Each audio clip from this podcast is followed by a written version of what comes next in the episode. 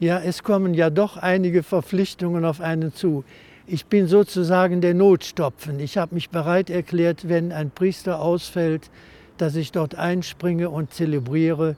Denn die Seelsorge ist weiterhin eine der Lieblingsaufgaben des Bischofs im Ruhestand. Ich kann weiterhin Firmen und bin meinem Nachfolger dankbar, dass ich das kann, Firmungen weiterleiten. Ich kann große Feste mitfeiern, bin im Dom auch bei den Festtagen oft anwesend und genieße dann doch die Gemeinschaft, ohne die Verpflichtung zu haben, jetzt in Gottesdiensten selber vorstehen zu müssen. Auch andere Verpflichtungen vermisst er nicht. Zum Beispiel die Verwaltung des Bistums Würzburg. Die hatte Friedhelm Hofmann schließlich auch 13 Jahre lang übernommen. Vorher war er schon Weihbischof in Köln, wo er auch aufgewachsen ist.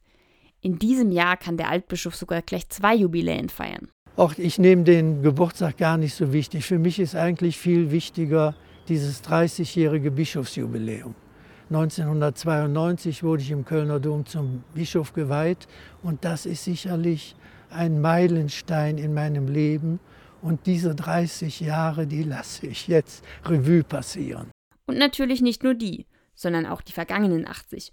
Und dabei gab es eine Menge Höhepunkte. Das war sicher die Erstkommunion, Priesterweihe, Bischofsweihe und dann natürlich die Übernahme des Bistums Würzburg.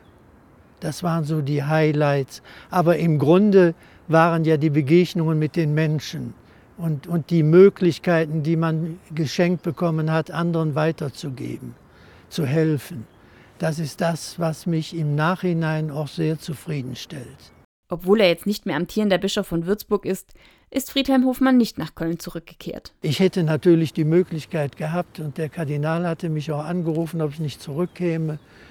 Aber ich habe mich hier im Frankenland eingewurzelt. Als ich hier ein halbes Jahr war, fragten Kölner Freunde, ob ich denn kein Heimweh hätte. Und dann habe ich gesagt, nein, wirklich nicht. Ich bin von Kölsch auf Silvaner umgestiegen. Und diese ganze Lebensweise gefällt mir. Also ich habe wirklich mich hier verwurzelt. Das merkt man ihm an. Zum 80. Geburtstag hat Friedhelm Hofmann nur einen Wunsch. Ein Fest, das alle zusammenbringt. Der Spruch ist ja bekannt, A-E-I-O-U, alte Esel jubilieren ohne Unterlass. Und ich wollte nicht ein Fest an das andere reihen, sondern gemeinsam Dinge verbinden. Und darum haben wir das Bischofsjubiläum mit dem Geburtstag zusammengefasst.